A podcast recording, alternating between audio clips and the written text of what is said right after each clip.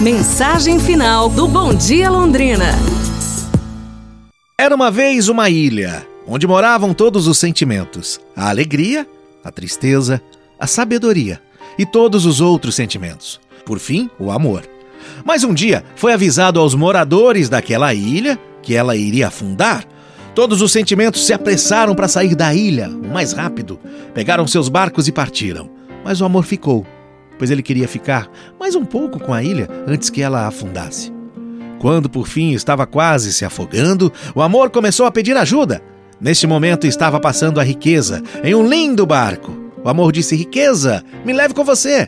Não posso. Há muito ouro e prata no meu barco. Não há lugar para você.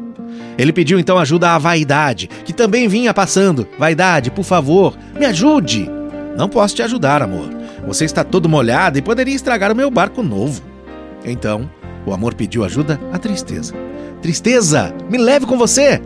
Ah, amor, tô tão triste que eu prefiro ir sozinha. Também passou a alegria, mas ela estava tão alegre que nem ouviu o amor chamá-la. Já desesperado, o amor começou a chorar.